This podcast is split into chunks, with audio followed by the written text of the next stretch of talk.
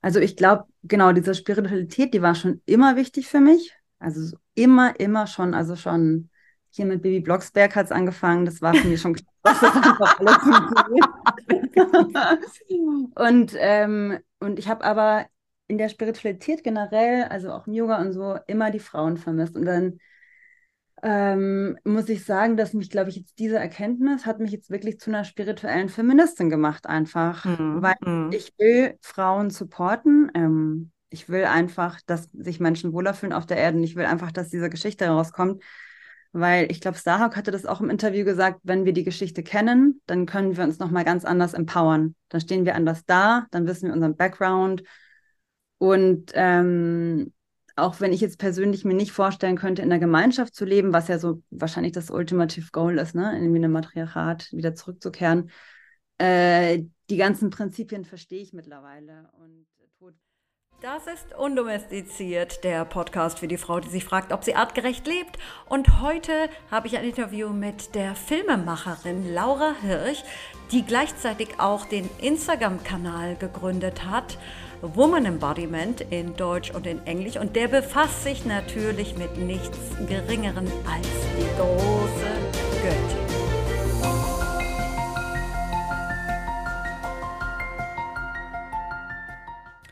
Laura Hirsch ist Filmemacherin, um genauer zu sagen, ähm, Dokumentarfilmerin. Und sie nutzt ihre Kunst, also ihr Medium Film, um das Thema Göttinnen nach vorne zu bringen. Und das äh, verbindet mich natürlich irgendwo mit ihr, weil ich ja meine Kunst auch nutze, um das Thema voranzubringen. Damit meine ich jetzt eher die, die Kunst in Form meiner Malerei.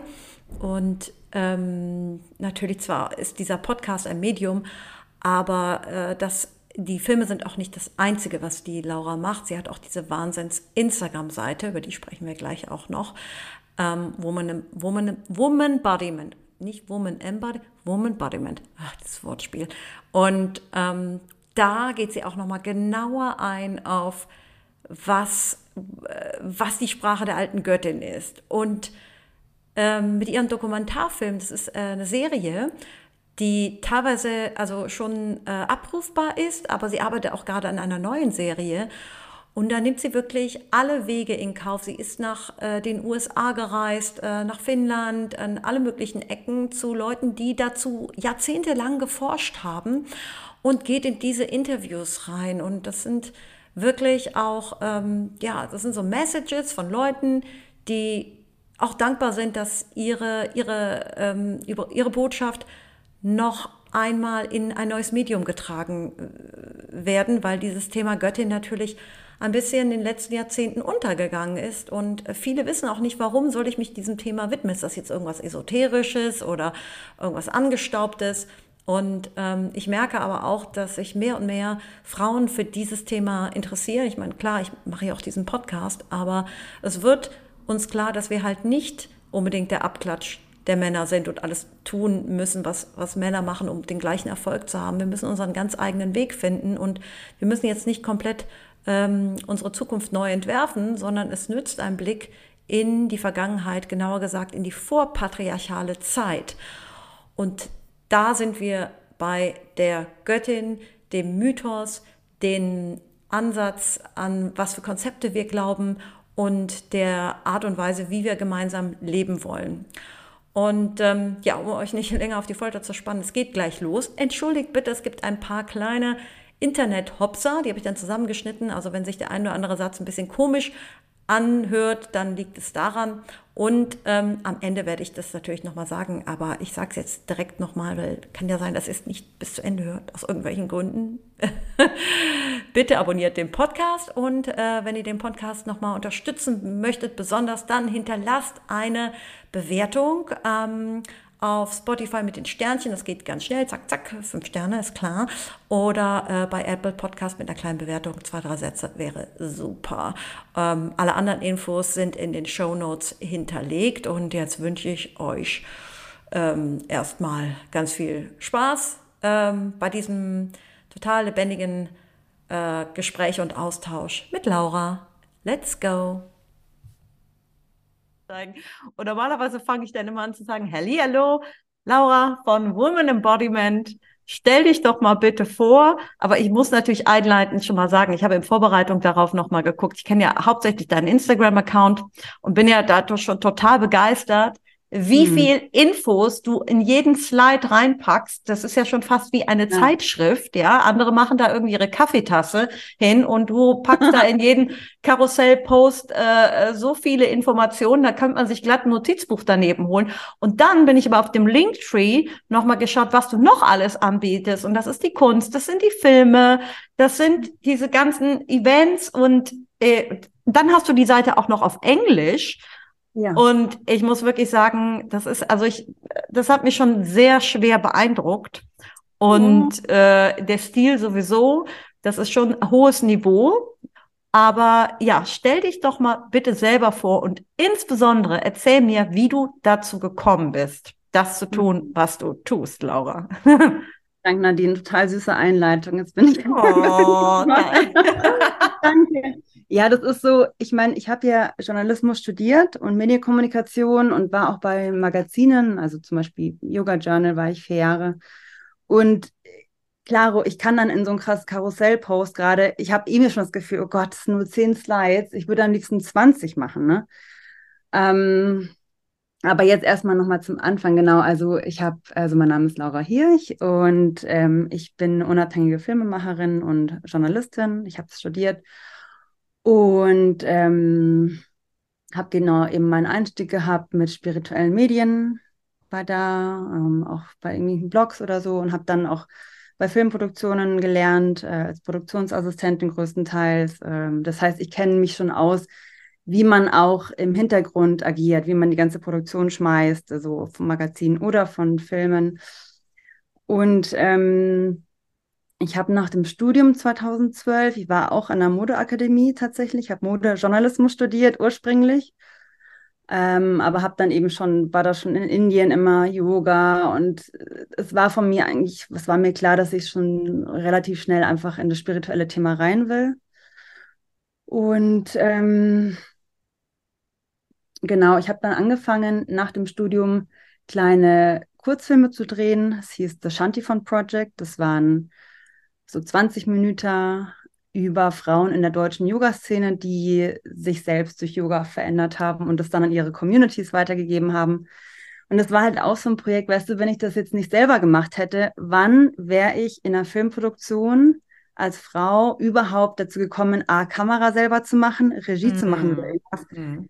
So funktioniert die Branche einfach nicht. Da gehst du erstmal Jahre hin, Produktionsassistentin, dann machst du vielleicht Produktion oder du musst dich spezialisieren oder und die Zeit hatte ich nicht, weil ich musste ja eine Message weitergeben. Ne? Also so, ich, ich war einfach, ich war auch als Kind schon, wenn ich was toll fand, dann musste ich das irgendwie allen erzählen und genau, und die Motivation, die habe ich halt immer noch.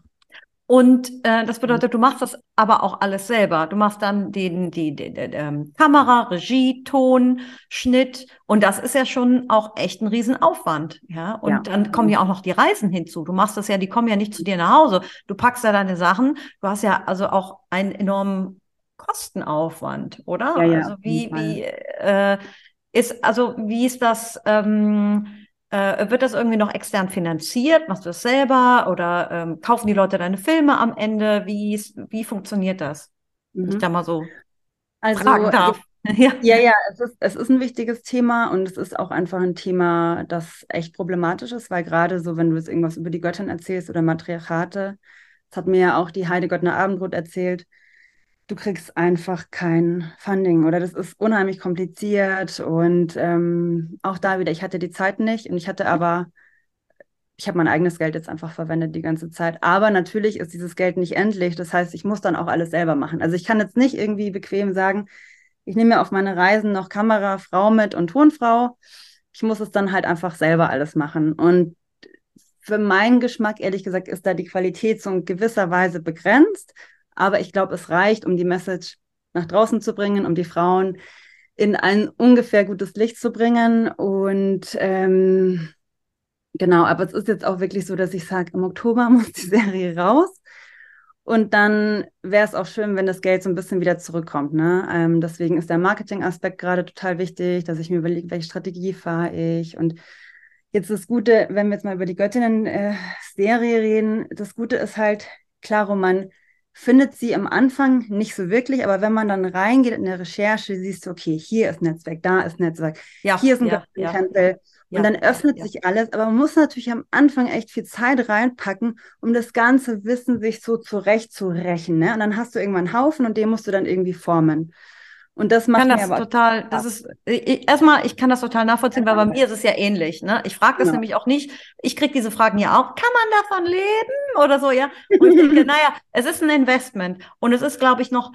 Also ich sehe es schon fast wie ein Studium. Also so ein gewisses Projekt, so wie so ein ähm, erleben, umsetzen und auch lernen, weil dadurch äh, entstehen Begegnungen und es ist was anderes, als immer nur die Bücher zu lesen. Ja, und ich glaube, irgendwo, wenn du jetzt ein, ein teures Studium irgendwo machen würdest, äh, käme es fast auch selber raus, nur es ist auch noch fast erlebt und du hast, äh, du bringst auch noch ein Produkt heraus, mit dem du dich, äh, in dem du deine Expertise auch nochmal äh, auf ein neues Fundament setzen kannst. Und das ist auch so ein Stück weit eine Vorarbeit. So sehe ich das nämlich auch. Deswegen äh, kann ich das total nachvollziehen, dass man irgendwo ein Stück weit erstmal so seine eigene Energie in die Dinge hineinbringen muss. Das ist so der Weg des Künstlers irgendwo. Ja, da kannst du nicht bei jedem einzelnen Ding überlegen, wie ist da, äh, wie ist da der Financial Return. Aber mhm. wie, die, die Serie an sich, soll das eine YouTube-Serie werden oder ist das, ähm, äh, soll die auf Vimeo gekauft werden? Wie ist das äh, gedacht? Genau, also die Serie kann man dann streamen, aber sie ist natürlich on demand, also sie muss schon bezahlt werden. Ich kann jetzt nicht wie meine ganzen alten Kurzfilme den ganzen Content umsonst rausgeben. Also ich glaube, dass ich jetzt generell, wie du auch schon gesagt hast, über Instagram wahnsinnig viele Infos so umsonst provide. Mhm. Aber mhm. letztendlich kann ich die Serie nicht umsonst rausgeben. Und das ist halt die Frage, wie es dann im Endeffekt halt, ja, wie es halt dann auch, ob es dann nochmal zurückkommt. Weil wir sind natürlich auch jetzt gewohnt, ne, mit den ganzen Streaming-Plattformen, ja, ja, ja. dass wir eigentlich alles ständig umsonst kriegen für einen kleinen Betrag im Monat. Aber wenn ich jetzt ein Buch kaufe, dann kostet es mal auch 30, 40 Euro zum Special Interest und das zahle ich dann so. Absolut. Und das ist halt immer die Frage, wie macht man es jetzt? Aber ich denke eben, wenn man so nischig ist wie ich jetzt und wie du, dann, dann kann man das schon wagen einfach, ja. Und ich meine, es ist natürlich auch ein Privileg, irgendwie überhaupt so eine Arbeit machen zu können und da so in Vorlauf zu gehen. Aber wenn man muss und wenn es irgendwie gerade geht, dann, dann muss es passieren. Ich habe bis letztes Jahr Sommer habe ich ja noch in der Filmproduktion gearbeitet und habe dann am Wochenende und abends immer noch die Post gemacht und alles und es ging einfach nicht mehr. Also ich hätte es mm, auch die ganze mm. Zeit nicht geschafft. Es, es hätte nicht geklappt. Man muss sich dann halt irgendwie an anderen Orten so ein bisschen runter reduzieren. Aber äh, das ist wie so ein Calling. Und ich meine. Ja, das ist wie Calling, ja. Das ist wie ein Calling. Aber darauf würde ich gerne auch nochmal äh, äh, so mhm. versuchen, so, so schnell wie möglich auf dieses Thema auch zu kommen, weil ich meine, sowas, wir machen das. Ähm, weil wir diesen Call, weil wir dieses Gefühl haben, hey, das müssen einfach mehr Menschen wissen. Es ist ja. auch seltsam, die Erfahrung mache ich ja auch, wie du, Funding, no thank you. Ja, im, im Bereich Kunst, ähm, Performances oder im Bereich ähm, äh, äh, Förderungen für Künstler oder sowas, wenn du damit so matriarchalen Themen kommst. Mhm. Ähm, oder ich habe äh, zum Beispiel im ähm, Museum, Römisch-Germanischen Museum, da wollte, äh, da habe ich bei einer Führung die ähm, die, die, äh, diejenige, die die Führung gemacht hat, auch zu den Matronen gefragt und ihre spirituelle Bedeutung. Da hat mir den Vogel gezeigt, ja, gesagt, ja. also da, es geht hier nicht um, ne, und da habe ich gemerkt, es gibt, es ist so eine starke Aversion gegenüber ja. diesem Thema. Ich mhm. verstehe überhaupt nicht, woher das kommt. Erstens. Mhm. Und zweitens, dieses Calling, was, was du ja hast und was ich habe, kommt aus einem Gefühl heraus, dass dadurch eine Transformation oder ein, ein Blick auf ein anderes Weltbild möglich ist. Und ich ja. finde, allein das rechtfertigt schon, dass wir darüber sprechen. Selbst mhm. wenn alles eine Lüge ist oder nicht wahr, was ich jetzt nicht, nicht mhm. glaube, weil es so, also es ist, ne, es ja. ist so real, besonders wenn man sich das anguckt, wenn man vor Ort ist, wenn man sich die Orte anschaut, dann weiß man, es ist real. Aber selbst wenn es nicht real sein sollte, es macht so viel mit dir als Frau, ja. dass, äh, dass es einfach wichtig ist, darüber zu sprechen. Und das Ja. wollte ich, dazu wollte ich dich auch befragen. Wie bist du zu diesem Thema gekommen?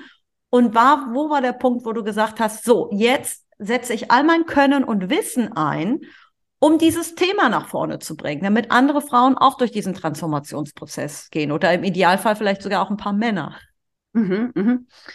Ja, also äh, das war halt, man, man sagt ja so ein bisschen, der Einstieg in die Göttin, der ist so ein bisschen magical, ne? Also wie sie, sie, sie holt einen rein. Und ich hatte Mhm. 2015 habe ich äh, nochmal in Los Angeles so einen Aufbaustudiengang Dokumentarfilm studiert, weil ich gemerkt habe, okay, ich kann sehr viele kleine Serien machen, das funktioniert alles irgendwie, ich kann die Skills, aber ich will natürlich noch ein bisschen mehr lernen, dass es halt professioneller wird. Dann habe ich mir diesen Studiengang rausgesucht, der war nur neun Monate und hatte mir davor schon überlegt, ah, wie schön wäre das, auf so einem Hügel zu wohnen, ganz oben, weißt du, der Fische, ich bin Fische, die träumen immer und steigern sich in irgendwelche Illusionen rein. Und ich habe mir vorgestellt, wie schön wäre das, auf so einem Häuschen, weißt du, auf einem Hügel zu wohnen, mit Natur, aber auch Ruhe. Und nach langem Suchen habe ich es dann tatsächlich gefunden, habe es dann aber erst später gecheckt, wie ich schon drin gewohnt habe, so, oh wow, krass, genau das hatte ich mir eigentlich vorgestellt und gewünscht, ne? Und die Mitbewohnerin, das war eine ältere Lady, die hat gelebt in der Kunstszene, und äh, wir haben natürlich viel geredet und ich hatte damals noch das Thema Women's Circles. Das war ja auch mein letzter Film, Women Body Man, ging dann darum. Und sie meinte dann so, du, wenn dich das so interessiert, die Frauengeschichte, ähm, dann habe ich da so ein Buch. Und dann hat sie mir eben hier, ach, allein wenn ich es anschaue, kriege ich schon Gänsehaut.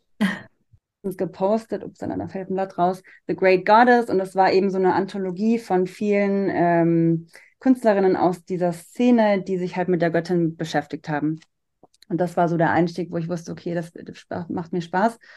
Und dann habe ich aber erst einen Film gemacht über ähm, Frauenkreise, der hat, der war auch total schön geleitet und hat unheimlich viel Spaß gemacht. Aber so im Prozess habe ich schon gemerkt, so, ah, ich bin eigentlich froh, wenn er jetzt draußen ist, weil ich will wirklich in die Göttin äh, Recherche jetzt so richtig einsteigen, weil ich hatte immer so mir so Ordner zusammengepackt mit allen möglichen Infos schon.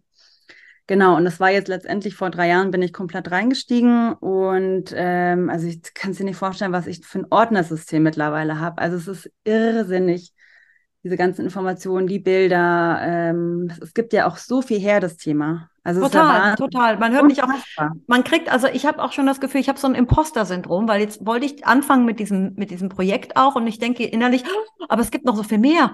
Und, und da Ja. habe ich ja noch gar nicht recherchiert. Und da, Mhm. ich kann ja nicht ernsthaft darüber schreiben oder irgendwas drüber, weil es Ja. ist ja noch viel tiefer und noch viel tiefer. Und dann denke Ja. ich mir, umso verrückter, dass, dass man darüber nicht so viel weiß, weil das ist jetzt nicht Mhm. wie irgendeine eine Kräuterheilpflanze oder äh, dass man sich mal mit der Biografie von Hildegard von Bingen beschäftigen sollte oder irgendwie so eine kleine Nische, wo man sagt, also das sollte jede Frau wissen, sondern das ist etwas, das ist so groß, das ist so tief, Ja.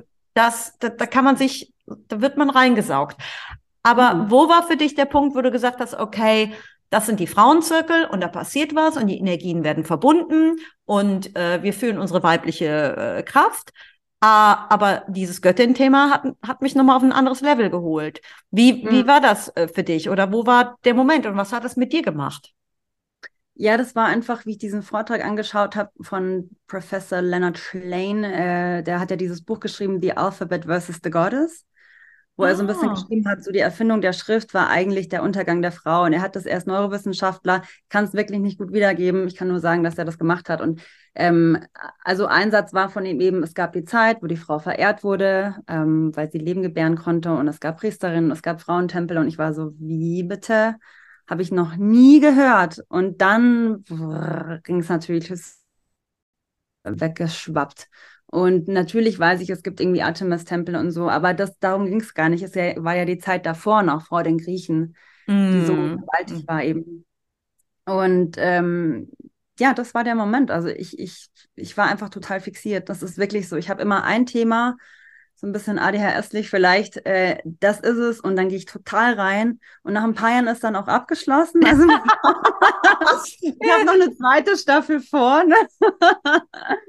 Aber Geil. so, Aber ich glaube, das, das ist es auch bei mir gewesen, weil das ist das eine ist zu wissen, es gibt auch Göttinnen und irgendwie war das ja irgendwie klar. Obwohl ich auch sagen muss, viele haben eine ganz seltsame Vorstellung von Göttinnen, die von den Medien geprägt ist und entweder Ja. irgendwas mit Hollywood-Stars zu tun oder mit Netflix Wonder Woman äh, Assistentinnen, die bei mit Tor in der Hotpants durch die Gegend fliegen. Oder es heißt was total esoterisch Abstraktes, was man irgendwie nur äh, hinter den sieben Bergen findet.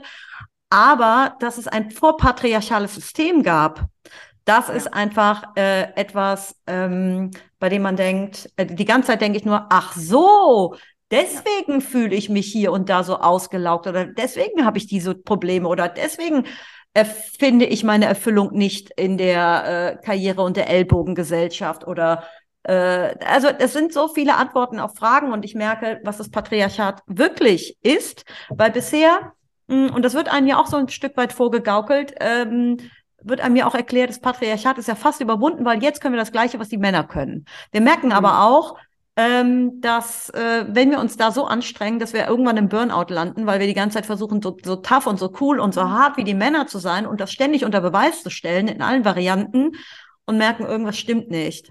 Und ähm, die Antwort auf diese Frage wird natürlich im Mainstream durch Achtsamkeit und Sport und äh, Work-Life-Balance und alles so ein bisschen beantwortet oder die richtigen Affirmationen oder die neuen Glaubenssätze und was die irgendwie die Spiegelbestseller so hergeben.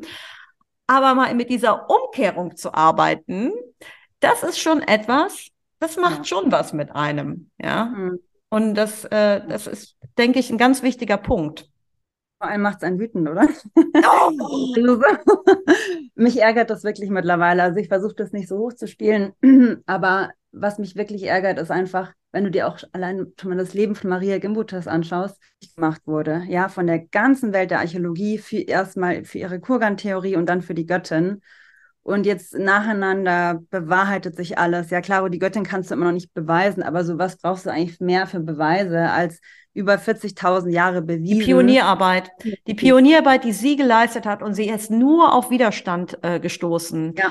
Und eigentlich unvorstellbar, wenn man überdenkt, dass ähm, dass das, äh, das Mutterrecht von, äh, der heißt ja Berghofen oder äh, vor, vor 200 Jahren ist darüber schon ein Buch geschrieben worden. Und es gab unter Anthropologen und Ach. Wissenschaftlern, genau, äh, ein, ein Konsens darüber, dass das so war. Ja, also ich meine, Mark, Karl Marx hat sich sogar davon inspirieren lassen für seinen Kommunismus. Ja, das war völlig klar, dass ja.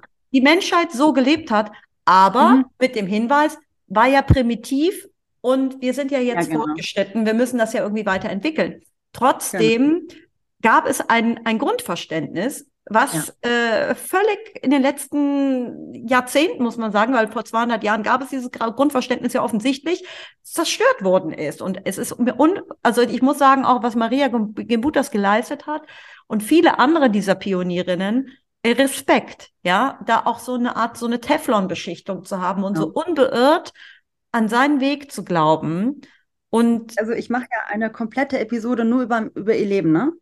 Geil. Das, da warst du doch in ihrem Geburtsort, ne? Das habe ich das ja. schon. Ja, das ist toll. Ja, das musste ich, ich musste diese Energy erleben. Oh, ja, genau. beneide ja, ich dich drum. Ja. Es war Wahnsinn, es war unfassbar. Aber einfach, weißt du, ich meine, was für einen großen Teil in der Dokumentarserie, in dieser Episode, die ja über eine Stunde geht, wahrscheinlich geht sie eineinhalb Stunden, äh, was für einen großen Teil diese Kritik an, also dieser, dieser Kampf auch dagegen halt einnimmt. Das finde ich unglaublich. Und dass sie immer gesagt hat, so, ja gut, die Leute sind halt nicht so äh, gebildet wie ich, muss man auch einfach mal, so hat es gesagt, weil sie war einfach so gebildet. Sie hat über 3000 Bücher gelesen. Sie hat einfach mal fast 15 Sprachen, glaube ich, hat sie gesprochen und sie hat mhm. einfach mhm. Ja, aber ich glaube, ähm, der Punkt ist, dass genau mit den mit den 50 Sprachen und äh, sie sie hatte dieses äh, Wissen auch über Folklore. Sie konnte die Punkte verbinden. Mhm. Und in vielen Wissenschaften, das haben wir ja auch in der Medizin oder in allen Bereichen, ist Spezialisierung angesagt und um vielleicht das größere Ganze zu verstehen, sollte man vielleicht schon eine Idee davon haben, die Punkte miteinander äh, äh, zu verbinden. Mhm. Und das, das hat sie. Es gibt zum Beispiel in London diese Bewegung, ich weiß nicht, ob du die kennst, ähm, Radical Anthropology. Das, mhm. äh, ja, und da ist ja ein, ein äh, Professor, der hat dieses Buch über die, die äh, Menstruation als Ursprung der ähm, der, der, als Ursprung auch des, äh, der aller, ähm, aller religiösen Rituale. Und ähm, das ist schon auch echt heftig. Aber das ist eine Gruppe von Anthropologen, die Wissenschaft verknüpft mit auch äh, mit der Studie von Mythen und Märchen. Und das ist Genau. auch ein komplett neuer Ansatz. Und das Mhm. alles nicht abzuwerten, sondern zu sagen, hey, da sind Überlieferungen, die sind uns erhalten geblieben und die setzen wir jetzt auch mal, wir nutzen das, um die Dinge, die wir gefunden haben, in einen neuen Kontext zu setzen. Ja, aber da gibt es genügend Leute, die sagen, das ist ja Hokuspokus oder das, das kannst du doch nicht machen, das ist nicht wissenschaftlich. Aber äh, ja, das, das, äh, wie du schon sagst, mittlerweile gibt es sogar die Technologien dazu, Mhm. ähm, die Theorien von Maria Gimbutas zu untermauern. Ja, das, das ist schon. Ja, also ich bewundere einfach die Frauen, dass die so lange durchgehalten haben. Ich meine, über 50 Jahre lang immer wieder gebetsmühlenartig dieses Thema halt wirklich nach vor- vorne und nach draußen zu bringen, weil sie es einfach in ihrem, The in ihrem Calling, da haben. ist der Genau. Inner Calling, ja. Ich denke mir auch, natürlich habe ich mir am Anfang alles möglich durchgelesen, weil ich mir dachte so, okay, also wenn du jetzt so ein großes Projekt startest, ne, will mich jetzt auch nicht irgendwo verrennen, aber irgendwann muss man sich entscheiden und ich habe mich dafür entschieden, das zu glauben, die diese wahnsinnig große Arbeit machen und dem halt zu folgen, weil die Arbeit muss raus. Die, diese Frauen, die müssen geehrt werden und dieses Wissen muss raus. Und ich meine, wenn ich es jetzt noch irgendwie drei Jahre hinauszögere und überlege, so, "Ah, soll ich jetzt mir nochmal diese Quelle durchlesen oder diese? Hat dieser Typ vielleicht nochmal was dagegen gesagt? Kommt mal auch nicht weiter. Also so, Das, das ist so. so man muss Aber ja, was, was hat das Thema mit dir als, als Frau gemacht? puh, ja, Weil du gut, warst ja, also, du hast, du sagst ja, du warst vorher Ja. spirituell und du hast praktizierende Yoga und du bist bis Genau. nach Los Angeles und du hattest schon so ein Feeling hier dafür, äh, dich, also es war ja jetzt nicht so, dass du jetzt Ja. irgendwie so, so eine High-End, modern, äh, du durchge, also da, da war ja schon was da. Also Genau. was, was hat das jetzt nochmal mit dir gemacht? Ähm, Mhm. Zu welcher tieferen Erkenntnis bist du gekommen? Also ich glaube, genau, diese Spiritualität, die war schon immer wichtig für mich. Also so immer, immer schon, also schon hier mit Baby Blocksberg hat es angefangen. Das war für mich schon klar, dass das einfach alles und, ähm, und ich habe aber in der Spiritualität generell, also auch im Yoga und so, immer die Frauen vermisst. Und dann ähm, muss ich sagen, dass mich, glaube ich, jetzt diese Erkenntnis hat mich jetzt wirklich zu einer spirituellen Feministin gemacht, einfach. Mhm, Weil mhm. ich will Frauen supporten. Ähm, ich will einfach, dass sich Menschen wohler fühlen auf der Erde. Und ich will einfach, dass diese Geschichte herauskommt. Weil ich glaube, Sahak hatte das auch im Interview gesagt, wenn wir die Geschichte kennen, dann können wir uns nochmal ganz anders empowern. Dann stehen wir anders da, dann wissen wir unseren Background. Und ähm, auch wenn ich jetzt persönlich mir nicht vorstellen könnte, in der Gemeinschaft zu leben, was ja so wahrscheinlich das Ultimative Goal ist, ne, in einem Matriarchat wieder zurückzukehren, äh, die ganzen Prinzipien verstehe ich mittlerweile. Und äh, Tod, Wiedergeburt. Ich, ich hatte jetzt, ähm, meine Hündin ist verstorben im, im März, was, was schon heftig war, weil ich hatte sie 16 Mhm. Jahre. Sie hat mich Mhm. echt lange Zeit begleitet. Wir hatten eine ganz intensive Bindung. Und ich habe Tod mal anders erlebt. Also ähm, ich rede auch mit ihr. Also ich, ich, ich fühle sie noch im Trauerprozess und habe sie dann aber gehen lassen. Also so weißt du, so dieses Geburt, Tod, Wiedergeburt, dieser Kreislauf, dass ich den einfach jetzt anders nochmal nach, nachvollziehen kann. Mhm, Und das mhm. fand ich, das fand ich schön, dass sich das so in mir jetzt etabliert hat. Weil in matriarchalen Kulturen oder in diesen, äh, in diesen Tri Göttin-Triaden halt immer der Tod auch als Übergang gesehen wird. Mhm. Und äh, da ist einfach ein ganz anderes Verhältnis oder ein Genau. Zugang zur Unterwelt, zum Tod, ähm, zu den Reisen, die wir machen in unterschiedliche Körper. Ähm, das ist einerseits das, das, das, das, was man vielleicht auch aus der Spiritualität kennt, aber es ist halt auch nochmal anders verkörpert. Also wenn ich mir Mythen von Göttinnen angucke, da sind da ganz andere Ar Archetypen bei. Und Ja. das, da kann ich mich natürlich ganz anders auch mit, mit verbinden. Ja, Mich würde, genau. mich würde auch mal interessieren, was, also da sind ja schon echt auch Begegnungen mit, mit Ikonen aus diesem Bereich, ja. Also wie, erzähl mir doch mal bitte von, wie war das mit Heide Göttner Abendrot zum Beispiel? Ich meine, die hat das ja wie Ja. Maria Gebutas ein bisschen ähnlich erlebt. Und die hat ja trotzdem diese Seelenruhe, wenn sie redet. Mhm. Aber erzähl mir doch mal ein bisschen über so, so ein bisschen, wie, wie war diese Mhm. Begegnung, um schon mal so neugierig zu machen auf diese Doku? Ja, also ich meine, es ist ja wirklich so, ich schneie in das Leben rein von den Leuten, dann schneie ich wieder raus. Wir haben immer so ungefähr drei Stunden Zeit, wo ich mir mal kurz ein Bild machen kann. Und jetzt bei Heide war es so, äh, ich hatte mir viele Vorträge von ihr angehört, tausende Podcasts, alles Mögliche, auch ihre Bücher natürlich gelesen. Und ich hatte so am Anfang den Eindruck, so, oh, die ist wahrscheinlich recht streng und natürlich musste sich die total durchsetzen. Und war ich so ein bisschen so, hm, nicht angespannt, aber so, habe mich versucht, total professionell zu verhalten. Mhm. War so süß einfach nur. Sie war so lieb, liebevoll. Und sie hat wirklich über zwei Stunden geredet. Ich habe immer gemeint, so, ah, du Heide, geht's bei dir noch? Weil ich meine, sie ist über 80 Jahre alt. Ja, ja, ja. Sie redet wie ein Wasserfall. Sie hat gemeint, nee, wenn ich in einem Thema drinnen bin, dann geht's einfach ab, ne? Das war echt wunderschön. Und ich war ja auf ihrem Hof und da war der Baum, war noch gerade geschmückt von irgendeinem ihrer Mysterienfeste. Und das ist wirklich, wirklich ein besonderes Interview gewesen, auch für mich. Aber natürlich, ich meine, am größten, größten Eindruck hat für mich natürlich diese Reise nach Amerika hinterlassen, wo ich ja über 14 Frauen getroffen habe. Ach so, erzähl. Weil, das habe ich gar nicht richtig verstanden. Ach so, erzähl ja, mir ja, mal äh, von von diesem äh, von von von von diesem also Projekt, mhm. weil das äh, ist mir noch gar nicht richtig klar, dass das ein, ein einzelnes äh, Thema ist. Nee, das gehört alles zusammen. Also es ist wirklich, es ist eine Göttinnen-Serie. Es sind sechs Episoden. Wir können gleich dann nochmal drüber reden, über die einzelnen Episoden so. Ich freue mich total, weil das alles noch in meinen ganzen Ordnerstrukturen ist und ich habe es auch noch nicht rausgebracht. Aber natürlich war es wichtig, dass ich für die Serie zu den Vormothers, zu den Urmüttern hinreise, die das Ganze in den 70er Jahren so groß publik gemacht haben. Und ähm, Genau, also ich meine, angefangen mit der Aufregung, die Frauen anzuschreiben, aber dann noch aufgeregter zu sein, dass sie geantwortet haben und mir dann zu überlegen, wann treffe ich wo wen und dann habe ich mir eine ewige Reise zusammengestellt und letztendlich war es dann so, dass sich, wie ich dort war, noch viel mehr Frauen gemeldet hatten, besonders in dieser Berkeley-San Francisco-Richtung, sodass ich dann nochmal nach New York nochmal rübergereist bin, weil noch mehr Frauen mitmachen wollten. Also es war so, aber sind das diese besagten, äh, also hat aber jetzt nichts mit diesen 13 Großmüttern zu tun, die noch so eine nee. Message, das ist was anderes, ne? Was anderes. Das sind diese 13 Indigenous Grandmothers. Genau, sind, genau. Genau, aber es sind wirklich so Vicky Noble, Joan Mahler, Max Dashu, Miriam Robbins Dexter, äh, Star Goody, Charlene Spretnak. Das sind so die Frauen, die in den 70er Jahren wirklich in Berkeley angefangen haben, ihre eigenen kleinen Frauenkreise zu machen und sich über die Göttin auszutauschen mhm. und Maria Gimbutas hochzujubeln und die wirklich, die auch nach Deutschland viel gereist sind, zu Witchcamps oder die die Bücher geschrieben haben und die jetzt einfach auch schon Ende 70, Mitte 80 sind. Das heißt, es war mir natürlich auch wichtig, die nochmal einzufangen und Toll. Ich meine, ich mir vorstellen, was für ein Druck auf mir lassen. Wahnsinn, Wahnsinn. irgendwie, weißt du, so Das ist so verrückt. Ja, ja, ja. Und ich könnte mir auch vorstellen, dass dieses Thema, ich meine, du machst das ja zum Glück auch auf Englisch und auf Deutsch.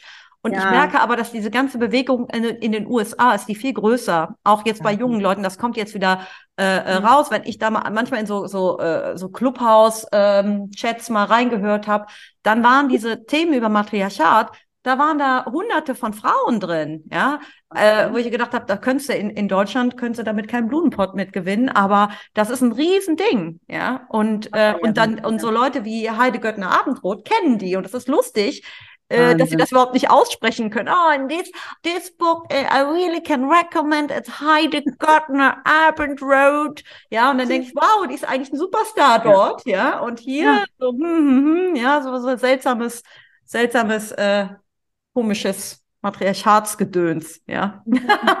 Aber man, ja, diese Clubhouse-App ist halt einfach auch wieder auf Englisch. Ne? Was haben wir ja, hier im deutschsprachigen ja. Raum, um so ein Wissen auch rauszubringen? Und da haben wir jetzt dich.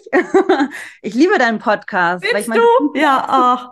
Ich habe mir alle Folgen angehört, natürlich. Ehrlich, ehrlich. Oh, das ehrt ja. mich sehr, weil ich bin ja natürlich auch, ich habe ja so ein leichtes Imposter-Syndrom, weil ich habe natürlich nicht dieses große Wissen. Ich habe ich hab ja wahnsinnig viele Bücher, aber ich würde mich nie trauen, wie zum Beispiel mhm. ähm, hier Rück Rückkehr der Göttin, der Podcast oder Heimkehr der Göttin, einen ganzen Vortrag zu halten. Da hätte ich total mhm. Angst vor, weil ich denke, oh, da könnte ich mich verhaspeln oder es ist vielleicht nicht fundiert genug. Deswegen finde ich es natürlich toll, mit Leuten zu sprechen, die ah. nochmal eine ganz eigene äh, Perspektive da drauf bringen.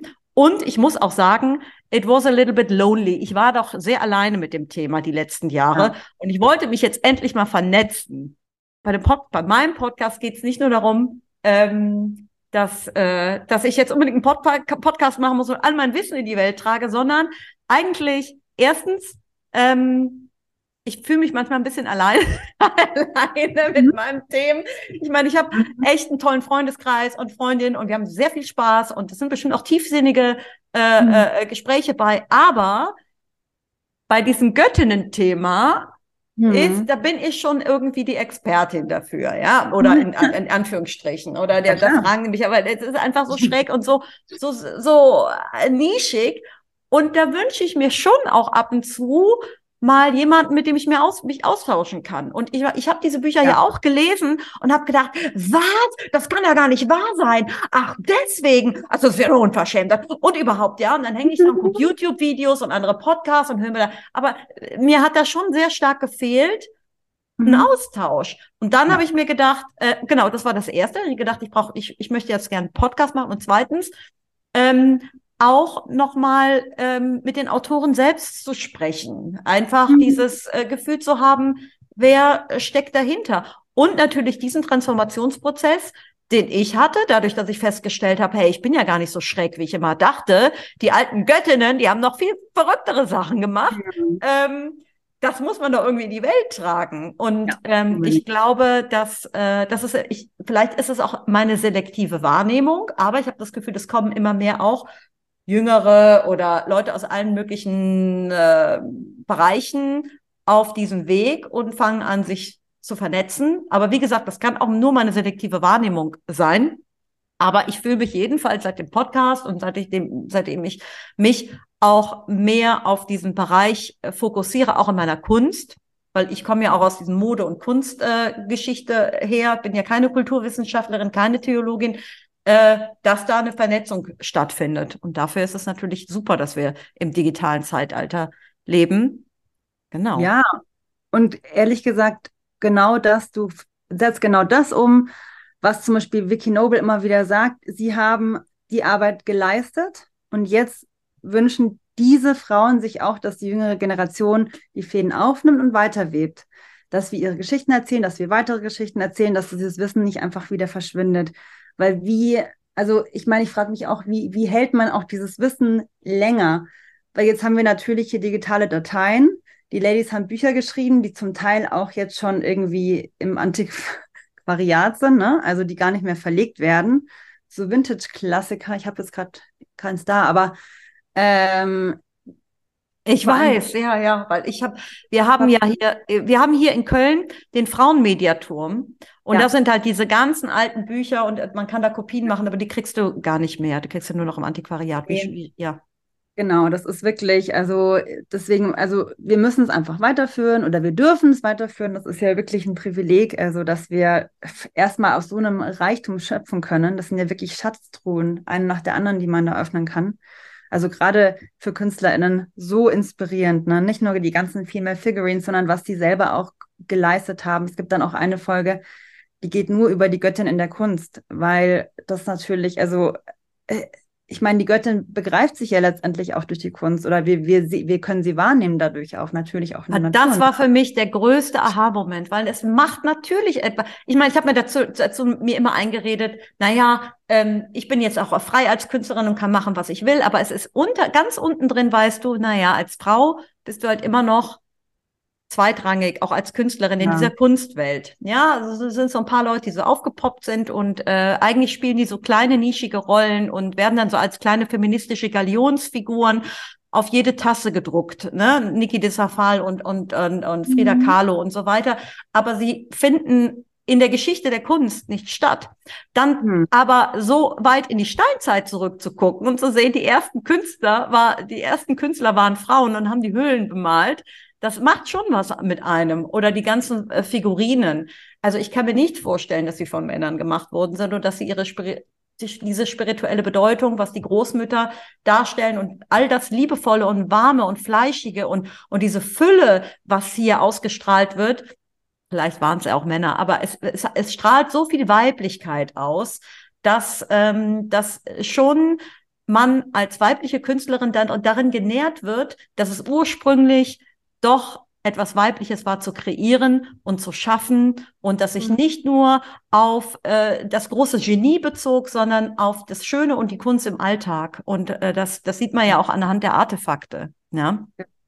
Ja, wir wissen es ja nicht. Da gibt es ja auch äh, zwiespältige Meinungen, ob das jetzt Männer geschaffen haben oder Frauen, weil irgendwie Stein. Und ich wünsche mir natürlich, dass es einfach alle in der Gesellschaft geschaffen haben, dass alle die Göttin verehrt haben, was ich nämlich auch glaube.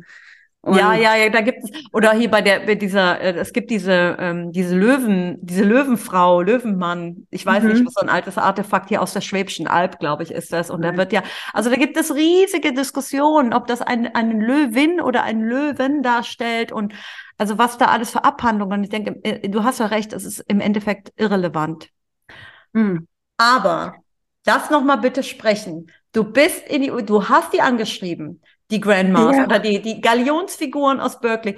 Und ich sag dir eins, ich habe ja auch einige Interviews geführt hier mit so älteren, die das sind so richtig, die haben solche Visionen gehabt in den 70ern. Da können mhm. wir nur von, da, da denken wir, wir sind wirklich ja. konservativ ohne Ende. Gerade da in San Francisco, das war ja. eine komplett andere Denke. Die wollten wirklich was umstülpen. Ja, ja klar, die kann man Wahnsinn. Auch Zeit auch. Also ich meine, A, ich meine, die sind natürlich alle katholisch-evangelisch sehr streng aufgewachsen und ähm, abgesehen davon war einfach die Situation für Frauen wirklich schrecklich zum Teil. Also ähm, ich glaube, sie Budapest, die hat ja ihre Arbeit begonnen, auch äh, Frauenhäuser zu gründen, weil einfach Vergewaltigungen so an der Tagesordnung waren, dass es einfach irgendwann ist denen die Hutschnur geplatzt und dann war einfach Schluss so, ne? Es war einfach in den 80, 60ern war dann einfach Ende mit dieser ganzen Repression und diese ganze Power, die merkst du einfach, die merkst du einfach in dieser Göttinnen, in diesem, in diesem, in diesem, ja, in diesem Kunstreichtum, den sie auch geschaffen haben, Magazine, Bücher, ähm, die Tarot-Decks, was auch immer, die Events, die sie kreiert haben. Also das war. Laura, waren das denn, waren das Studentinnen noch zu der Zeit oder ja. äh, und was haben die studiert? Also kamen die aus einem bestimmten Bereich? Das waren also ähm, unterschiedlich. Also ich mhm. denke, ein Großteil von ihnen hat auch Literatur studiert, ähm, aber zum Beispiel Helly Eigel, Eigelhart Austin, die hat zum Beispiel Archäologie studiert, die hat dann mhm. auf ihrer Reise nach Indien, wo sie mit dem Bus entlang gefahren ist, gemerkt, wie, wie stark unterdrückt Frauen auch noch in anderen Teilen der Welt sind. Und ich glaube, alle haben so ein bisschen eine andere Motivation gehabt. Ähm, und ich meine, klar, es war natürlich ein Großteil war so aus der weißen Mittelschicht ähm, es gab aber auch davor schon die Bewegung von schwarzen Frauen, die irgendwie in Harlem mhm. Anfang der 60er, glaube ich, auch schon mhm. was gegründet haben. Und ähm, mm, wie es jetzt gerade so ist, kann ich ehrlich gesagt, ja, es gibt natürlich jetzt diese ganzen Göttinnen-Tempel oder viele Göttinnen-Tempel und das Göttinnenfest hier und Conferences und alles Mögliche. In, in Aber Berkeley oder in San Francisco da die, nee, die Gegend? In Amerika oder? generell, würde ich mal sagen. Ja, oder ja, hier ja. haben wir ja auch einige Tempel oder ich mhm. meine dieses Goddess Conference in Glastonbury in, in, in England so. Aber es hat sich, ich würde sagen, schon stark gewandelt einfach nochmal. Also es ist so diese, diese Anfangsenergie, die es dort gab, die die finde ich jetzt gerade einfach nicht mehr. Nee, nee. Und du hast ja einiges auf deinem Instagram-Account äh, auch gepostet. Das waren diese Zeitschriften, die die auch rausgebracht haben. Mhm. Ne? Da habe ich, da bin ich nämlich drauf hängen geblieben, habe gedacht, wie gut die gemacht sind. Das waren ja geile Cover. Schön. Ja, Mega. Wundersch wunderschöne ja, Cover. Wieder. Ich meine, es ist doch ja. einfach schnittig. Es war super ja. schön einfach. Tolle Bilder, die sie auch gemacht haben und ja, also die, die, die, der Stil gefällt mir halt ganz besonders. Ich bin ja eh totaler Fan von den 70s. Ja, so. ja, ja. Eh. Und für mich beherbergt die Gottes einfach so viele Punkte, die mich total in den Bann gerissen haben. Also gerade auch eben wegen diesem Stil der 70er Jahre, wie, wie dieses Thema hochkam. Und ich habe ja jetzt gerade so eine tolle, habe ich dir gerade noch erzählt, Animation-Designerin, die mir ein ganz tolles Intro macht auch und die diesen Stil der 70er auch nochmal so ein bisschen aufgreift. Und äh, ich liebe es einfach, wenn Sachen schön verpackt sind. Ja. Dass du auch den Leuten präsentieren kannst, weil Kunst und Schönheit holt die Leute einfach rein. Absolut. Und man kann, es, es, äh, es äh, wirkt auch Vertrauen, ja. Also wenn ich etwas kenne oder wenn ich mich etwas, dann weiß ich, das hat jemand gemacht, jemand hat sich Mühe gegeben und jemand mhm. hat sich darum Gedanken gemacht und das, äh, Dann, ja. also da passiert irgendwie auf so einer unterbewussten Ebene was. Total. Also, mhm. dann bist du dahin. Dann hast du Termine mit allen gemacht, so hast du so eine Route gelegt. Genau. Und mhm. die kannten sich aber auch untereinander noch oder hatten die mittlerweile, jeder macht so sein eigenes Ding und was ist aus denen geworden oder wie hat sich das, sind die, sind, sind die vielleicht auch selber ein bisschen enttäuscht darüber, dass ihre ganze Pionierarbeit am Ende irgendwo in den Kisten gelandet haben oder haben sie sich einfach gedacht, ich habe ein Vertrauen darauf, dass das irgendwann wieder alles nach oben kommt? Was ist so mhm. dein, was, was war so the, das, the, the vibes, the vibrations? Mhm. Also ich hatte ähm, die groß, also die sehr bekanntesten Frauen hatte ich vorhin wirklich schon eingeschrieben, habe mir dann meine Route eben gelegt. Das war zuerst war das diese San Francisco-Region, Berkeley, darum herum, ein oder zwei Stunden entfernt leben sie eigentlich alle. Also viele von ihnen. Das hat ja dort ja auch angefangen. Dann bin ich von dort nach Los Angeles runtergefahren, hatte mir ein Mietauto genommen und habe dann da noch drei Frauen getroffen, bin dann von dort auf die andere Seite nach Amerika, nach New York und äh, Baltimore, habe da Frauen getroffen und eben auf der Reise hat sich dann halt rumgesprochen, so, ah, da ist eine Filmemacherin aus Deutschland, die macht eine Serie, mach doch da noch mit. Und dann hat sich das eben so gefügt, dass ich dann eben noch mal ein zweites Mal rüber nach äh, San Francisco geflogen bin und da unter anderem dann auch bei so einer großen äh, Zelebration dabei war, ähm, Reclaiming, das war so ein Spiral Dance von der Starhawk unglaublich einfach, dass es ich alles. Ja, das Spiral, das wird doch immer zu Halloween oder so gemacht, ne? Oder genau, zu, ja. ja. Und es war auch Halloween. Also es war so, oder Someone oder Someheim. Ja, ja, Someheim, ja. Das ist, da, ja, das ist total bekannt. Und das sind ja tausende von Leuten, die da in so einem Spiral. gewesen. Oh, das sah toll aus. Da durfte ich dann Wahnsinn. auch. Weißt Geil. du, solche Sachen, die, das ist wirklich, ich habe so ein Glück, muss ich sagen, dass mir auch immer solche Sachen dann passieren. Das ist so geleitet alles, ja. Also so klaro kann ich davor viel recherchieren, aber dann muss man auch was, ja. Mhm, mhm. Das war wirklich, äh, das war ganz speziell. Und genau, und dann ähm, bin ich eben zu den Frauen nach Hause gefahren und ähm, hatten wir dann so zwei, drei Stunden zusammen. Und was ich eben schön fand, ich habe eigentlich von jeder Frau immer was zu essen bekommen und ich hatte ihnen auch immer ein Geschenk mitgebracht. Also ich hatte immer so kleine Pflanzen gekauft und es war so ein schöner Austausch und ich bin ja eh ein großer Fan von älteren Frauen. Es war einfach so eine schöne mutterliche Energie. Hm. Die haben sich natürlich auch gefreut, dass jemand so ein bisschen die Geschichte aufgreift. Ne? Aber ich habe auch mit dem Imposter-Syndrom zu kämpfen. Also jetzt, wo ich eben weiß, die haben mir halt ihr Vertrauen gegeben, auch die Frauen hier in Deutschland oder Österreich, war ich jetzt größtenteils. Ich will das natürlich auch gut machen, also so gut wie möglich. Und ich meine, das sind sechs, sechs Filme einfach, man. Das ist total crazy, wenn man sich drüber nachdenkt. Das ist so, allein ein Film wäre schon krass gewesen, aber es war so viel Info, ich musste einfach mehrere mhm. Filme machen. Mhm. Und jetzt hänge ich halt drin, denke mir so, oh mein Gott, Ende Oktober kommt der erste Film auf jeden Fall raus. Also ich bin mir noch nicht ganz sicher, ob ich dann alle auf einmal rausgeben will oder so versetzt, ne? Aber der Sommer wird auf jeden Fall am Schreibtisch passieren. Also es ist jetzt schon so, ich bin so, oh, Boah, Wahnsinn, Wahnsinn. Und gibt es die Möglichkeit, das nicht irgendwie trotzdem äh, in einem Kino zu zeigen oder so? Aber das, ja, hm. so, dass man da so ein Event draus macht, aber dass, dass man dann, dass die Leute auch mal, ich sag, ich sag mal, einfach Eintritt zahlen oder irgendwie was hm. anderes passiert, dass, dass sich das irgendwie äh, noch über andere Kanäle zeigen lässt? Ja, also ich denke schon, aber es ist noch nicht ganz klar. Ich muss mal gucken, wie ich, wie ich jetzt überhaupt mit dieser ganzen Serie hinkomme. Ist jetzt erstmal primär mein Ziel, dass ich das alles so gut wie möglich mache bis Ende Oktober, äh, dass die Veröffentlichung im Internet steht. Aber ich wünsche mir eigentlich so eine Minitour zumindest zu machen. So vielleicht fünf, sechs Städte, ähm, wo ich dann auch vielleicht die erste Folge zeige oder eine andere, ich weiß es noch nicht genau, oder ich würde mir vielleicht auch wünschen, in einem beim, in irgendeinem von den Frauenmuseen, die es gibt, so äh, vielleicht eine kleine Vorführung zu machen. Mm. Das muss ich mal schauen. In Bonn gibt es das ja auch, ne? Das, das, genau. Äh, das ganz, oder, äh, oder Hittisau. Gibt echt tolle Museen so. Aber ich bin halt auch so ein, ja, ich bin halt so ein, ja, hinter der Kamera mm. Mensch. Ja, mm. also so jetzt damit rauszugehen, ist für mich eher unangenehm, aber ich mache es halt. Ah, das wird auch, das ja, wird super. Und, und sag mal, die, die Frauen, die du dort getroffen hast, die haben dir dann ein bisschen was erzählt und auch von ihrer Pionierarbeit. Und gab es da mhm. Momente, wo, wo, also was waren so die Momente, an die du dich erinnerst? So, was, was so, mhm. ist da irgendwas geschehen oder war da, waren da besondere Lebenswege oder war, ist da irgendwas, wo, wo du gesagt hast, also da, da war dann eine Sache, da, ähm, da hat die Frau eine Schule gegründet oder äh, so. Ich meine, was haben die mit ihrem eigenen Wissen und mit dieser Pionierarbeit, dass sie, die, die sie auch an uns weitergeben. Aber was haben Sie daraus für Ihr Leben gemacht? Gibt es da neue Lebenskonzepte, die daraus entstanden sind oder neue akademische Wege oder was, welche Spur haben Sie noch hinterlassen? Mhm. Das meine ich auch so.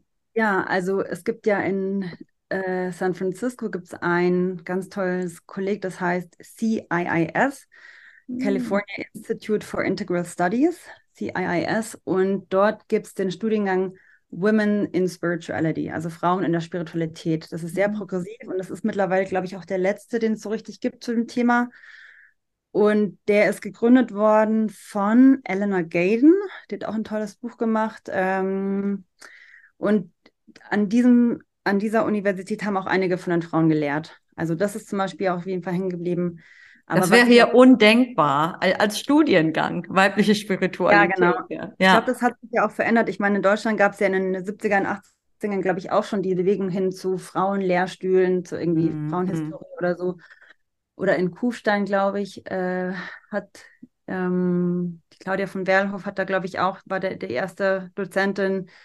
Ähm, ich glaube, das hat sich verändert in der Szene. Das heißt jetzt Gender Studies. Ähm, und ja, also ich meine, Amerika ist einfach generell offener. Also ich meine, es ist auch generell fanatischer, so, ne? aber es ist. Aus alle Facetten. Ja, ja, ja. Man, genau. Man also alle darf Facetten. alles existieren finden. Also es darf nicht, aber es existiert einfach sehr viel nebeneinander her. Und ähm, meine Challenge ist jetzt so ein bisschen, wie du auch meintest, halt mit dem Thema Deutsch, äh, weil ich habe ja jetzt wirklich sehr, sehr viele Frauen auch aus englischsprachigen Ländern gefilmt wie das Ganze, ich meine, ich muss das ja eigentlich alles nochmal mit einer Synchronsprecherin oder mehreren sogar mhm. äh, jetzt äh, übersprechen. Ähm, aber das wird, ich, ich schaffe das irgendwie. Also Augen zu und durch. Ja, das hört sich, also Wahnsinn, das ist Wahnsinn. Es ist auf jeden Fall ein Pool. Und ich muss sagen, ich kann das, ich, ich, ich, äh, es ist noch nicht raus und ich habe es dadurch auch noch nicht gekauft, aber ich würde es sofort kaufen, weil ich weiß, wie, wie mhm. schwierig es ist, sich das alles äh, einzel- und kleinteilig auf YouTube oder so zusammen zu äh, klicken, weil das mache ich ja auch, weil ich mhm. auch mehr lerne durch das ähm, durch das Erleben oder durch das Gucken mhm. oder durch diese Erfahrung und visuell und hören als nur durch die Bücher und die Bücher in allen ja. Ehren und die sind auch voll mit Post-its und mit Highlight und da habe ich mir alles, aber es ist es bleibt noch was, es überträgt sich noch mal eine andere Energie, ja und da muss ich wirklich ja. sagen äh, Hut ab, dass du das für uns machst. Ja? Danke, danke. ja, ich, ich, ich bin auch wirklich total blessed. Also ich bin wirklich total happy, dass ich diese Aufgabe auch ausführen kann.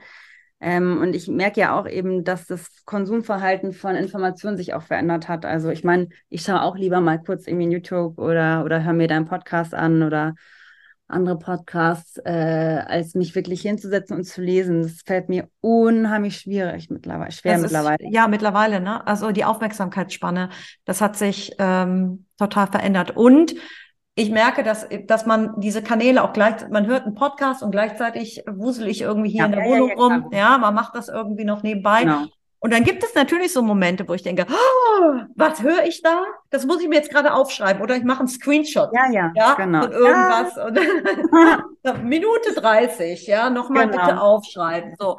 Ja, ähm, so. Aber es ist wirklich selten geworden. Gut, ich habe auch die zwei Kinder, dann ist noch, also, also tausend Sachen prasseln auf einen ein. Sich abends mal in Ruhe hinzusetzen mit einem Buch, ähm, ja, es, ich sag es, dir, und ich schlafe auch oft ein. Also das ist auch so. wenn, ich, wenn ich mal nicht irgendwie von irgendeinem Medium konsumiert werde, ne, sitze ich da und nach Seite 4 so, oh ja. es ist schlimm, aber man muss sich das wieder antrainieren. Also ich bin da auch fest davon überzeugt, wenn die Serie jetzt online ist, wenn sie wirklich ähm, gemacht ist, dass ich mir dann auch wieder mehr Zeit nehmen kann, nochmal mehr Bücher zu lesen, weil das Thema ist, wie wir schon gesagt haben, so, so weit und Ah ja, genau, ich habe ich nochmal ein Buch, das würde ich gerne nochmal zeigen. Also das ist jetzt ein Buch, das hat Vicky Noble geschrieben und Miriam Robbins Dexter. Also, also eine von den Autoren, die du, äh, die du interviewen durftest. Ich habe beide interviewt. Also das Buch heißt Four Mothers, ähm, ah. ähm, Women's Spirituality Movement. Und das sind wirklich jetzt die Frauen drinnen, haben sie ihre eigenen Stories aufgeschrieben, wie sie selber zu diesem Goddess Movement kamen. Und ähm, ich habe das Buch mitgenommen und ich habe mir dann von, also größtenteils fast allen Frauen Interview, Interschriften geben lassen. Oh, das ist toll. So, das du, das wird noch viel wert sein. Ich sag dir eins, Laura, dass ja. wir sind hier erst am ja. Anfang und wir werden vielleicht auch arm sterben. Egal, aber irgendwann werden wir da in einem Museum ausgestellt sein. Wie Hilma af Klint-Style, weißt du? Wir ja, haben genau, geahnt, genau. Ja? Also man, man manchmal wird das mhm. rausgekramt. Ähm, ich, ja, ja, ich, also ganz ehrlich, egal mit wem man redet, alle sind doch gerade an einem Punkt, wo man sagt, es geht nicht mehr so weiter. Es sind doch, also ich, es sind sich doch alle einig gerade, dass mit dem Kapitalismus langsam sind wir zu einem Ende gekommen und dass die Erde auch wirklich an einem Punkt ist, wo es an Ausbeutung kaum noch zu übertreffen ist. So dieses Umdenken, ich glaube, das wird noch ein paar Generationen auch dauern, dauern, weil wir sind ja auf der einen Seite sind wir, sind wir uns klar, was der Kapitalismus anstellt. Trotzdem mhm. wollen alle Geld verdienen, erfolgreich sein. Ähm, die wollen irgendwie, mhm. ne, also das ist irgendwie dann doch noch mhm. in uns implementiert, dass wir das große Glück nur erreichen können, indem wir wahnsinnig erfolgreich sind und unsere, unser Business irgendwie äh, machen. Und das ist, also ich glaube, es wird noch, es wird noch dauern, komplett umzudenken und mhm. zu merken, wie viel Glück wir auch schöpfen können aus also, und das ist ja das, was die Göttin im Endeffekt uns lehrt, diese Verbundenheit zur Natur, das Zusammenkommen, das sich zu connecten, in seine eigene Kraft hineinzuspüren, der Humor, mhm. die Kreativität im Alltag, ja, Dinge selber zu machen, zusammen zu machen, das sind ja eigentlich Dinge, die uns ja auch gar nicht das ist ja auch irgendwie so ein Stück weit verloren gegangen. Wir kompensieren ja viel durch Konsum. Und mhm. ich denke schon, dass diese, diesen, ähm, diese Erinnerung an dieses, ähm, an diese Bewegung oder an das, was diese Pioniererin, diese Pionierinnen für uns vorgearbeitet haben, uns ein Stück weit in so ein Golden Nugget geben kann, in die Spur, wohin es vielleicht führen kann, auch wenn mhm. es nicht heute auf morgen geht, weil der Bruch ist schon enorm ja. Äh, und es geht halt, und man kann dieses Leben nur leben, wenn mehrere Leute so leben. Wir sind ja auch eingebettet in ein System und wir müssen ja. da einfach, äh, es ist wichtig, da, darüber zu sprechen. Aber ich bin auch guter Dinge. Ja. ja ich, ich wollte aber noch mal was sagen zu diesem finanziellen Thema. Also das, was sich wirklich auch durchzieht bei den, bei vielen von diesen Urmüttern ist, dass für die das Geld nie wichtig war. Also mhm. gerade zum Überleben so, oder zumindest das, was ich gehört habe. Und dass viele so nicht so gut um die Runden kommen, auch obwohl sie so viel Wissen angehäuft haben und so viel mhm. Wissen schon mhm. ausgegeben haben. Ne? Und äh, Annette Rath-Beckmann, die Frau Holle Frau, so äh, kennst du ja auch, oder? Hattest du ja, nee, ich habe das, na, ich habe das jetzt gerade, nee, habe ich noch nicht, aber das wäre natürlich okay. ein toller, wäre ja. ich habe das jetzt gerade in deinen Stories gesehen, dass du da warst und das hat mich total ja. beeindruckt. Und das zeigt ja, mir auch deswegen, also das zeigt mir schon, dass es da so ein Movement gibt. Aber erzähl, was wolltest die, genau. sie sagt? Also sie meinte dann auch, ja, mit dem Göttinnen-Thema, da, mach, da kannst du dir keinen Blumentopf verdienen. So. Hm. Also deswegen macht man es auch nicht, ne? Aber ähm, ich finde es halt beeindruckend, dass die Frauen trotzdem weitergemacht haben und immer ihre Wege gefunden haben, trotzdem noch in irgendeiner Form das Wissen halt nach draußen zu tragen und sich irgendwie selbst zu erhalten. Also äh, einige von den Frauen, zum Beispiel Max Darschuh, fangen ja jetzt auch an oder machen schon ein bisschen länger, dass die dann ihre Kurse über Teachable weitergeben. Das mm. ist natürlich mm. auch wieder blöd für die deutschen Frauen hier, aber dass sie dann Slideshows anbieten oder so, dass sie sich halt mm. so das mm. Geld verdienen das finde ich toll, dass da so ein Umdenken auch stattfindet. Und ja, zum Kapitalismus. Das, ja. das, das. Du, ich glaube, ich glaube schon, dass, ähm, dass es bestimmt eine Möglichkeit gibt, das äh, ähm, äh, in, in Form das zu monetarisieren. Aber ja. es, es ist was dran, dass wir so erstmal nicht denken, weil wenn du diesen Calling hast, dann äh, hast du nicht den Aspekt, äh, wie ähm, wie breche ich das runter, wie monetarisiere ich, wie mache ich mein Funnel und mein Marketing und dann machen wir noch eine Quiz dazu, welche Göttin steckt in dir und dazu kannst du dann das Paket kaufen. Das ist ja nochmal eine ganz andere Denke.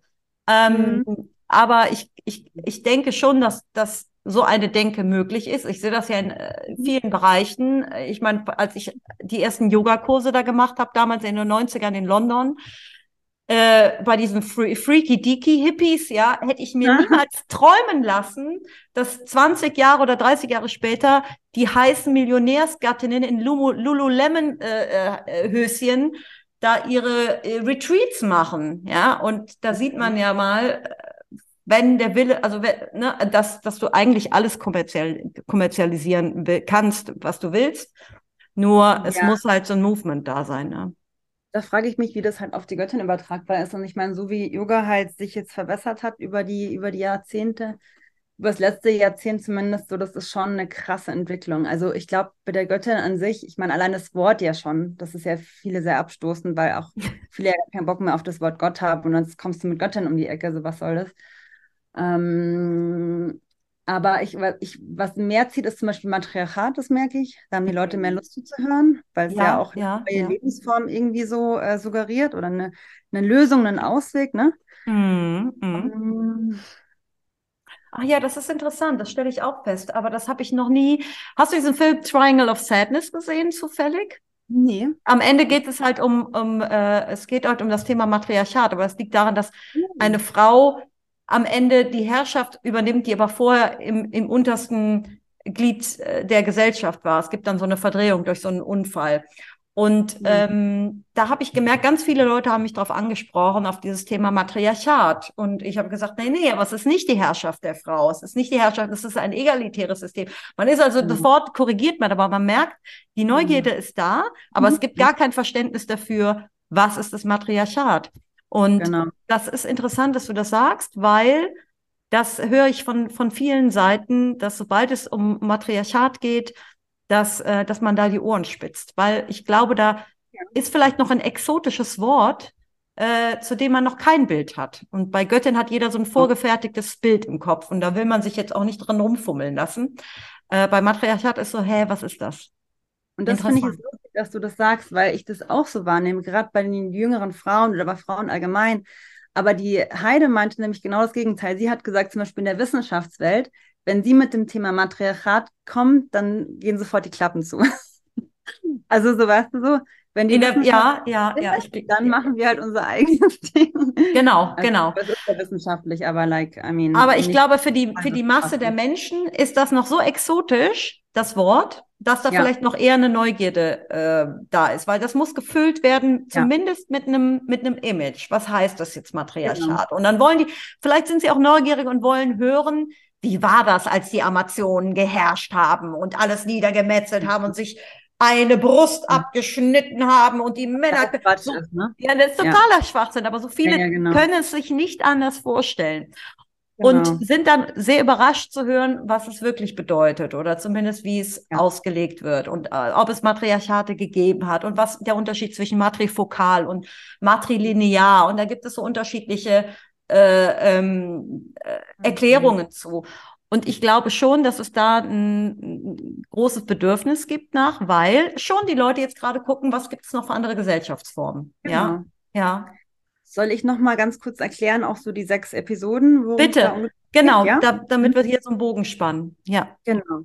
Also, ähm, wie gesagt, es war wahnsinnig viel Infos. Ich musste es irgendwie zusammenpacken und ich habe mich dazu entschieden, dass ich die Folge 1 mache, tatsächlich über die Göttin, dass es wie so eine Hin Hinleitung ist. Was ist das Thema eigentlich? Matriarchate und Natur und dieser Kreislauf eben. Und jetzt der zweite, die zweite Episode geht dann über Dr. Maria Gimbutas, über ihr Leben und über ähm, die ganze Geschichte eben, wie das alles entstanden ist, auch ihr, ihre, ihre Wissenschaftlichkeit.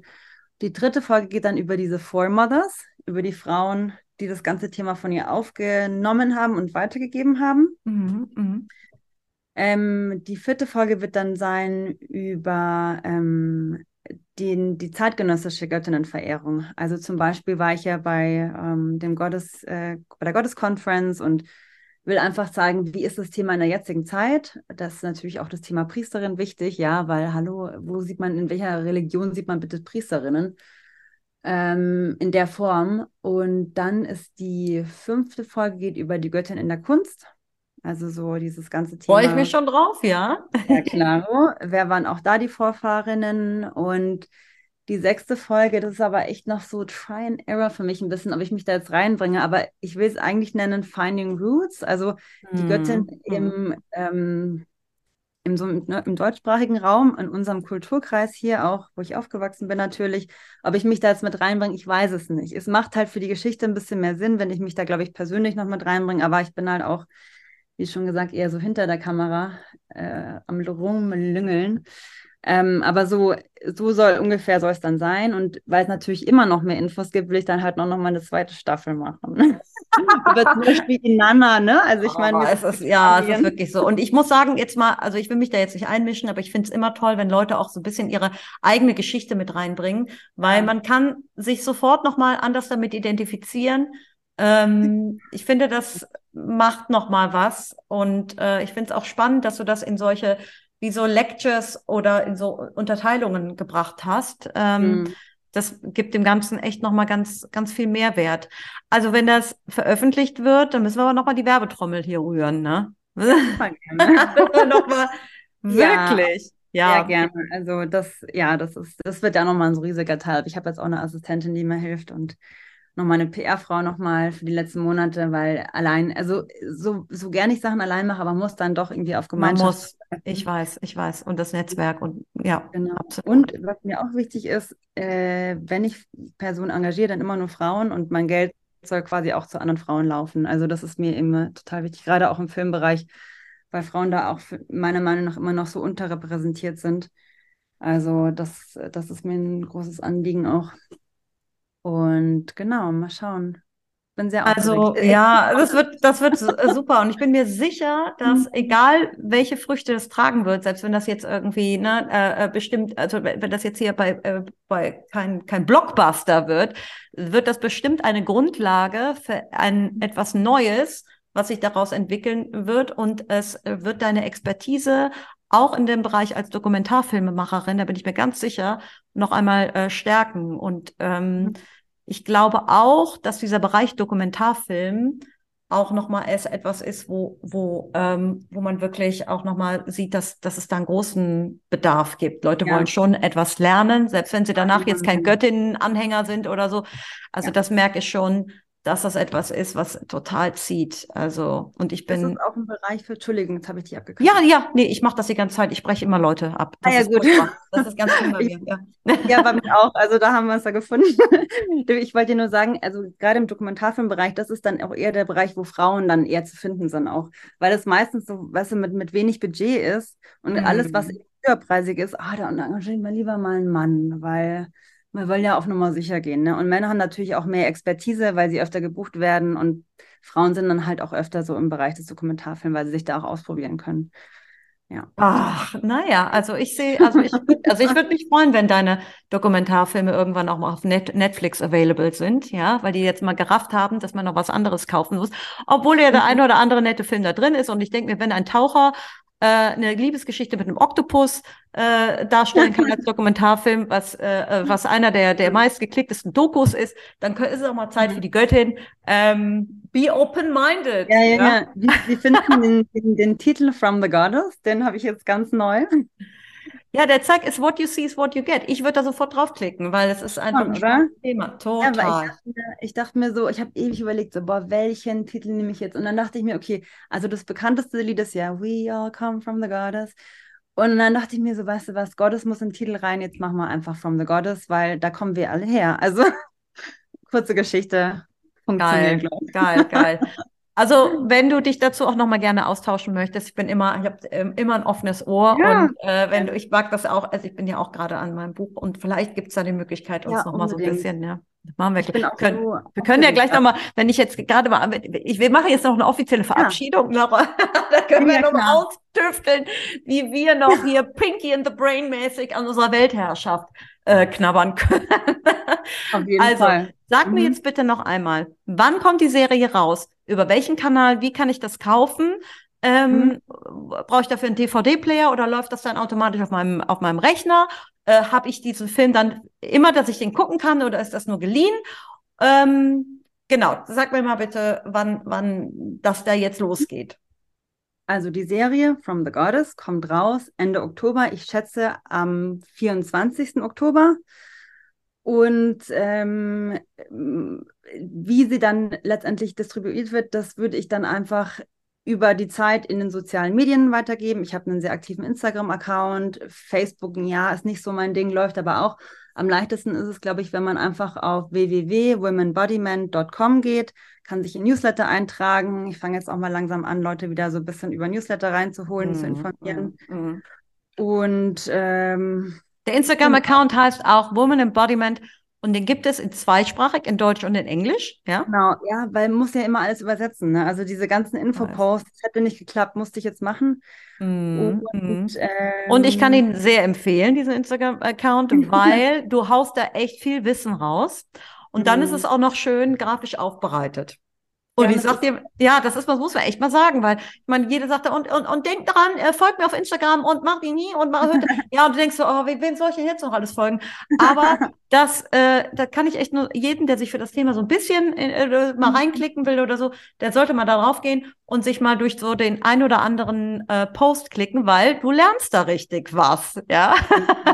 du lernst da richtig Leute, was. Ich meine, ich habe mittlerweile echt so einige Follower, die sind so bei jedem Post dabei und die schreiben dann, bei dir wahrscheinlich auch, ne, die sind so richtige Fans, Fans. Ich bin ein bisschen faul geworden die letzten, jetzt die letzten Wochen, weil mich dieses Buchprojekt so eingenommen hat ja. und ich gedacht habe, oh, ich will jetzt gerade mein, mein Pulver auch nicht so sehr äh, verschießen. Das ist ja auch immer so Wahnsinn. Es ist halt auch viel Arbeit, ne? Es ist viel Vorbereitung.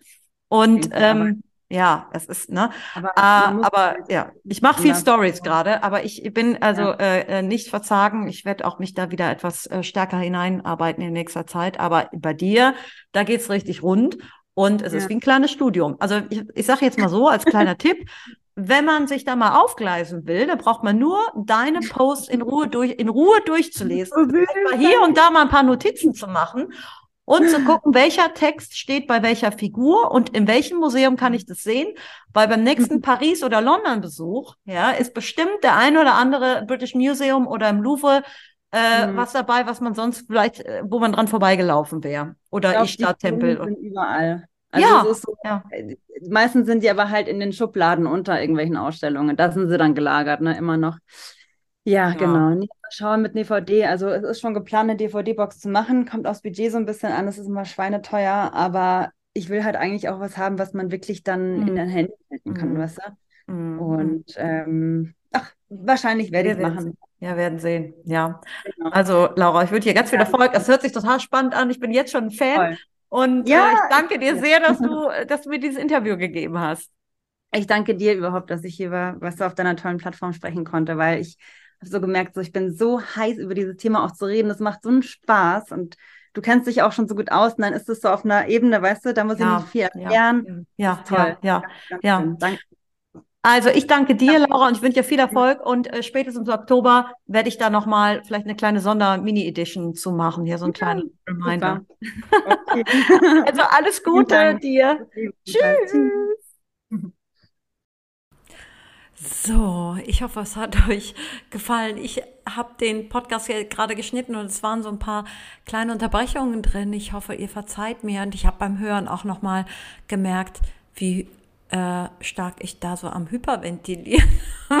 ich muss sagen, ich kam gerade vom Sport, ja, äh, war ein bisschen in Eile und dann äh, total aufgeregt auch.